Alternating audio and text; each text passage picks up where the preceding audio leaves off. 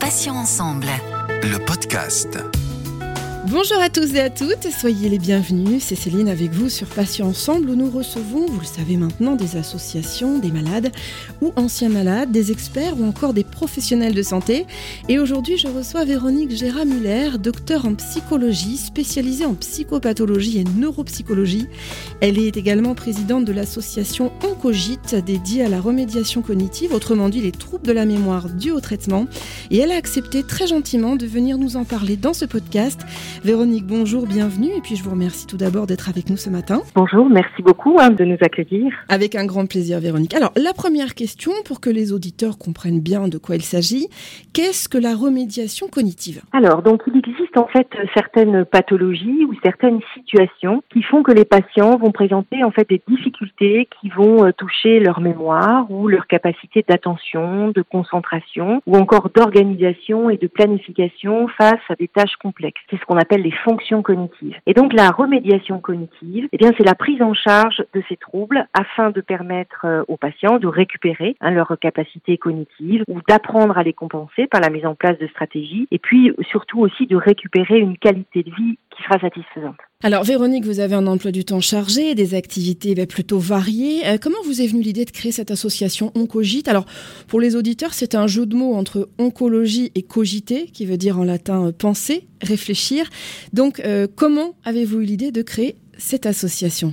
Alors l'association, en fait, elle est née d'un constat que les troubles cognitifs, qui sont reconnus en fait dans la littérature scientifique depuis environ 30 ans, ne sont pas euh, connus en fait des oncologues ni des patients. Alors en fait, durant des années, puisque je suis euh, psychologue à l'Institut euh, Bergonier, donc un centre anticancéreux, j'ai rencontré des patients qui vivaient en fait ces troubles tabous avec un sentiment de honte et qui n'en parlaient pas. Donc en fait, bien évidemment, ces troubles entravent grandement la réhabilitation sociale et professionnelle de ces patients. C'est pour ça qu'en fait, en 2017, j'ai mis en place à l'Institut Bergonier des ateliers de remédiation cognitive qui, en fait, ont été plébiscités par les patients. Donc, en fait, devant euh, une demande qui était assez impressionnante, nous avons euh, finalement euh, décidé, avec des oncologues et des patients, de fonder l'association Oncogite, donc pour permettre, en fait, aux, patients de pouvoir accéder à ce type de prise en charge. Alors, à qui s'adresse justement spécifiquement votre association? Quelle en est la, la cible principale? Alors, notre association, elle s'adresse à tous les patients qui ont traversé l'épreuve de la maladie et qui présentent ces troubles cognitifs qui les empêchent en fait de retourner au travail ou qui entravent leur euh, quotidien. Donc, le but d'Oncogite, en fait, c'est d'offrir à tous les patients quel que soit euh, leur lieu de résidence, quel que soit le type de prise en charge, donc public ou privé, en tout cas un parcours euh, neuropsychologique qui est innovant, qui est efficace, qui est non médicamenteux pour les accompagner en fait dans l'après-traitement. Véronique Gérard-Muller, quand on parle de troubles de la mémoire dus au traitement, euh, cela implique-t-il toujours des traitements dits lourds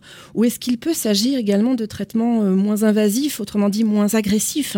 Alors, c'est vrai que les, les, premiers constats ont été faits en fait autour des traitements par chimiothérapie, donc il y a une trentaine d'années. Mais on sait maintenant en fait que euh, les traitements tels que les thérapies ciblées, l'immunothérapie et aussi euh, l'hormonothérapie engendrent en fait des troubles cognitifs. Donc, on sait maintenant, euh, puisque les recherches ont été faites et aussi au niveau de la neuroimagerie, on connaît en fait, on s'est rendu compte une réduction en fait du volume de la substance grise dans le cortex préfrontal et temporal, et puis avec une récupération qui va être partiel un an après avec des signes de processus de vieillissement qui vont être accélérés euh, d'environ quatre années. On note aussi des anomalies de la substance blanche avec une récupération qui elle sera plus intéressante, mais néanmoins en fait ces troubles donc engendrent des dysfonctionnements au niveau en fait de ce qu'on appelle de la plasticité cérébrale, c'est-à-dire des connexions neuronales qui sont en fait la base de notre cognition. Donc Qu'est-ce qui va se passer? Ben, Au niveau euh, de la fonction euh, cérébrale, si on regarde en imagerie, hein, puisque ça, ce sont des éléments qui sont objectifs et qui parlent bien, on voit une hyperactivation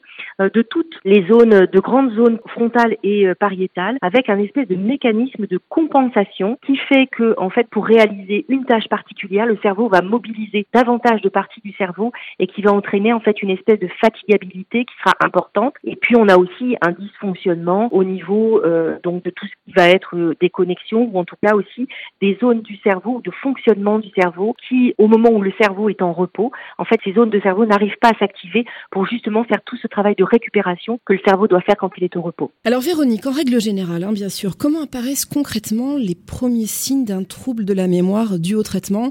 Euh, Ça, c'est bien sûr à destination des auditeurs qui se poseraient la question. Plus que de troubles de la mémoire, parce qu'en fait, euh, très souvent, on vient sur euh, cette question de troubles de la mémoire, mais on est vraiment sur des troubles cognitifs. Et je pense que ça, c'est important de le dire, parce que souvent, en fait, ce qu'on va nommer comme troubles de la mémoire, ce seront plus aussi des processus attentionnels qui seront en fait en défaut. Donc, comment est-ce que ces choses euh, arrivent? Beaucoup de patientes se rendent compte, et c'est un petit peu le thème qu'on a utilisé dans le petit film d'animation qu'on met à disposition des patients sur notre site, c'est la perte du mot. Hein, c'est cette difficulté à trouver le mot, c'est-à-dire que vous êtes en train de dire quelque chose et en fait le mot que vous voyez tout à fait, il n'est pas là et il ne vient pas. Hein, mais ça va être aussi euh, raccrocher le téléphone et ne plus se souvenir de ce qu'on vient de nous dire ou de rentrer dans une pièce et euh, de ne plus savoir ce qu'on venait y faire, mais ça va être aussi ne plus réussir à lire parce que les processus attentionnels et de mémoire immédiate ne sont plus là. Ça va être euh, aussi ne plus être capable d'organiser un week-end ou, ou un repas comme on le faisait de façon très fluide avant. Donc en fait, on est sur tout un tas de signes qui sont présents et qui néanmoins renvoient à l'entourage une espèce de banalisation puisque l'entourage va dire ah oui moi aussi ça m'arrive. Et effectivement, quand on est fatigué, tout le monde connaît ce moment où il est arrivé dans une pièce et ne savait pas ce qu'il venait y faire. La différence, c'est que là, pour nos patients, c'est toute la journée, systématiquement, plusieurs fois par jour, et c'est de plus en plus souvent, et le patient ne pense plus qu'à ça, et il est enfermé dans ces dysfonctionnements qui sont omniprésents. Hein, c'est bien ce qui fait, en fait, la question du trouble cognitif. Alors, c'est vrai que ce qui est particulier, c'est que les troubles cognitifs liés au traitement oncologique sont des troubles qu'on dit subtils. Donc, du coup, ils sont très difficiles, en fait, à objectiver et à prendre, du coup, en considération, contrairement à un effondrement cognitif qu'on pourrait avoir dans une maladie d'Alzheimer ou euh, dans une autre maladie euh,